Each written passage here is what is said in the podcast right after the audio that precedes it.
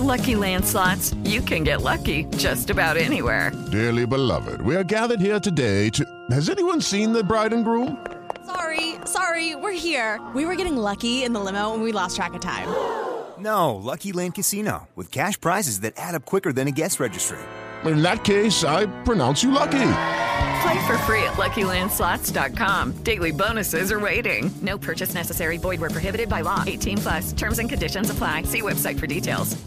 7 en punto, panorama informativo 88, nueva información que sirve. Yo soy Alejandro Villalbazo en el Twitter, arroba Villalbazo13. Es martes 23 de marzo. Iñaki Manero, ¿cómo te va, Iñaki? Alex Villalbazo, Alex Cervantes, amigos de la República Mexicana, muy buen día para todos. Adelante, Iñaki. Muchas gracias, Alex. Vámonos con el panorama COVID. La cifra de casos de coronavirus a nivel mundial es de 123 millones 716 mil 810. Además, 70 millones 177 mil 633 personas se han recuperado de esta enfermedad. El número global de muertes por COVID-19 ya llegó a 2 millones 724 mil 305 personas. Y el director general de la OMS, la Organización Mundial de la Salud, Tedros Adhanom Ghebreyesus, afirma que cada día que pasa las desigualdades en el acceso de los países a las vacunas contra esta enfermedad se acentúan y se hacen, dice, más grotescas. Las cifras de la pandemia en México, Moni Barrera. La Secretaría de Salud informó que ya son 2.197.160 casos confirmados de COVID en el país y 198.239 defunciones. Este lunes, Cofepris autorizó el uso de emergencia para los primeros tres lotes de la vacuna Cancino Biologic, envasada en Querétaro, y ya son cinco marcas de vacunas que se pueden aplicar en el país. Es casi un millón, fueron ya liberadas por Cofepris. Van a ser usadas de manera inmediata en las 32 entidades federativas. Ya se incluirán algunas capitales por la factibilidad las vacunas de Cancino son una sola dosis, no requieren ultracongelación, tener un avance sustancial en las zonas rurales. Sí, las más alejadas porque es donde no se necesita tener una cadena de frío tan exigente en comparación a las vacunas que van ultracongeladas. Por supuesto, nadie vaya a malinterpretar que eso quiere decir que se descuida la cadena de frío, simplemente es una cadena de frío más fácil de usar de 2 grados a 8 grados. Así lo dijo Hugo López Gatel, subsecretario de Prevención y Promoción de la Salud en 889 Noticias, Mónica Barrera. En el panorama nacional, elementos de la policía de, en Oaxaca realizaron una manifestación eh, para, entre otras cosas, pedir la renuncia del secretario de Seguridad Raúl Ernesto Rosales Salcedo.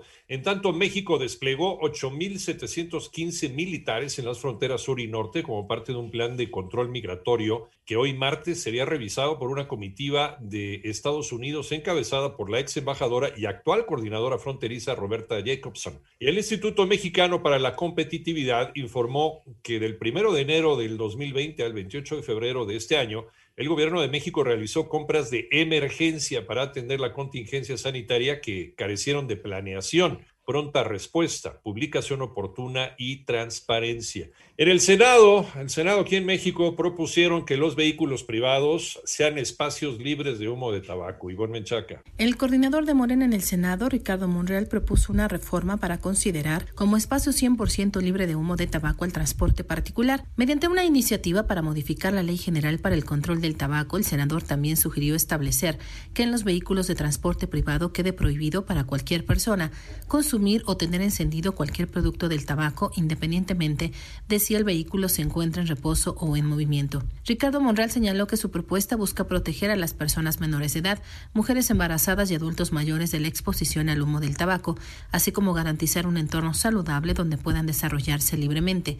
Por ello planteó que se sancione a quien incumple esta disposición con una multa de 100 veces el salario mínimo general diario vigente en la zona económica de que se trate. 889 Noticias, Ivonne Mechaca En el panorama internacional, 10 personas murieron, incluido un oficial de la policía, tras un tiroteo registrado ayer lunes en un centro comercial en Boulder, a 50 kilómetros de Denver, en Colorado.